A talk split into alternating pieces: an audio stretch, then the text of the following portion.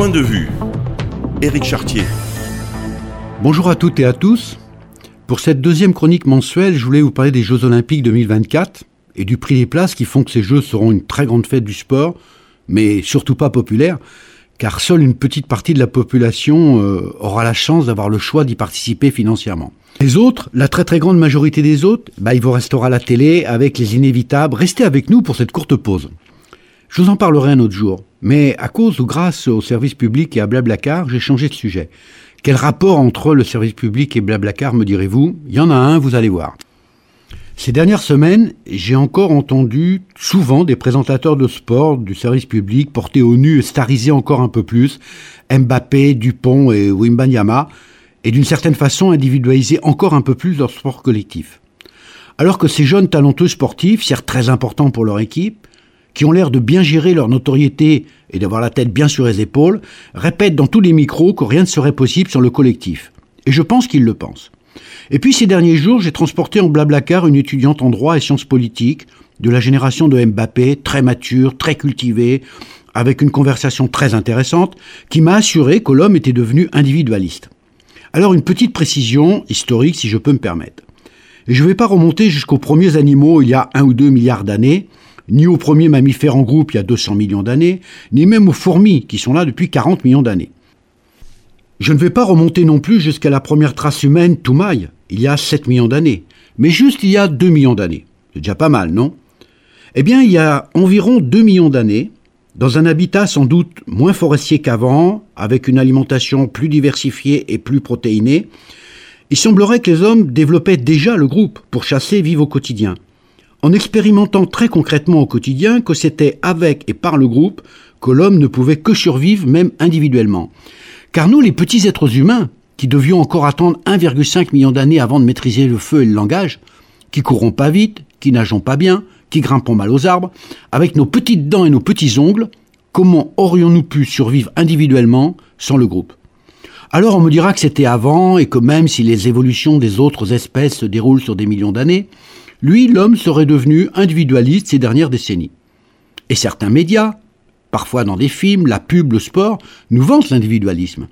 Et d'ailleurs, certains chers politiques aussi, depuis les années 90, allient la mondialisation et en même temps nous vantent la réussite et la richesse personnelle. C'est souvent les mêmes. Vous savez, la Startup Nation, les grands capitaines d'industrie, les premiers de cordée, ceux qui traversent la rue, enfin vous m'avez compris. Moi je ne crois pas que l'homme soit devenu fondamentalement individualiste. Et je ne crois pas que Bappé, Dupont et Wimbanyama le pensent aussi. D'ailleurs, ils le savent bien, comment ferait-il pour gagner tout seul, même contre une équipe amateur? Même si certains de nos comportements sont peut-être, peut-être plus individualistes et surtout beaucoup plus montrés comme tels, pour autant, dans nos attitudes profondes de notre vieux cerveau d'homo sapiens sapiens, survit la trace indélébile de notre évolution sur plusieurs millions d'années, et notamment l'importance du groupe pour le groupe comme pour l'individu. Un argument selon moi? Eh bien, à chaque événement paroxystique, heureux ou tragique, que faisons-nous? Nous nous mettons instinctivement en groupe. Que cela soit quand on gagne la Coupe du Monde en 98 ou 2018, ou après les attentats du Bataclan de Charlie Hebdo ou de Nice. Inscrit au plus profond de nous-mêmes, une force incontrôlable de survie individuelle et collective nous fait mettre en groupe, comme la plupart des mammifères, comme la plupart des animaux. Même les arbres vivent en groupe et échangent des informations de survie, c'est dire. Alors une petite proposition pour les journalistes sportifs du service public et d'ailleurs, et pour les étudiants en sciences politiques et de toute autre matière. Posez-vous une minute, une seule minute dans votre vie, en vous imaginant seul, ne serait-ce que pour survivre physiquement. Tentez l'expérience, vous verrez. En conclusion, oui, Brassens a dit que dès qu'on est plus de quatre, on est une bande de cons. Mais là, je crois qu'il pensait plutôt à la bêtise parfois de la foule, tout aussi dangereuse que la starisation personnelle. Et là, côté starisation personnelle, notamment au niveau politique, je cite personne, je vous laisse juge. Mais pour plagier Michel Audiard, deux cons qui marchent, et même cinq au basket, onze au foot et quinze au rugby, iront toujours plus loin qu'un philosophe assis. Et ça, je pense que Mbappé, Dupont et Wimbanyama l'ont bien compris aussi. Alors n'oublions jamais, et que personne, ni des médias, ni des grosses sociétés, ni des politiques ne nous le fassent oublier, l'homme, comme dit Aristote, est un animal social, et comme dit Montesquieu, un animal sociable.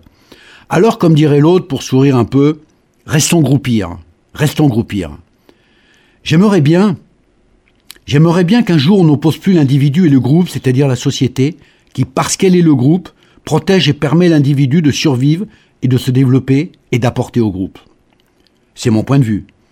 J'aimerais bien aussi que l'individu n'oublie pas que sans le groupe, il n'est finalement pas grand-chose, même très fort, même très puissant, même très intelligent, même très performant, même très riche, seul, il n'est finalement pas grand-chose. J'aimerais bien, un jour, un jour peut-être. Un jour viendra, couleur d'orange, un jour de palme, un jour de feuillages au fond. Un jour d'épaules nues où les gens s'aimeront. Un jour comme un oiseau sur la plus haute branche.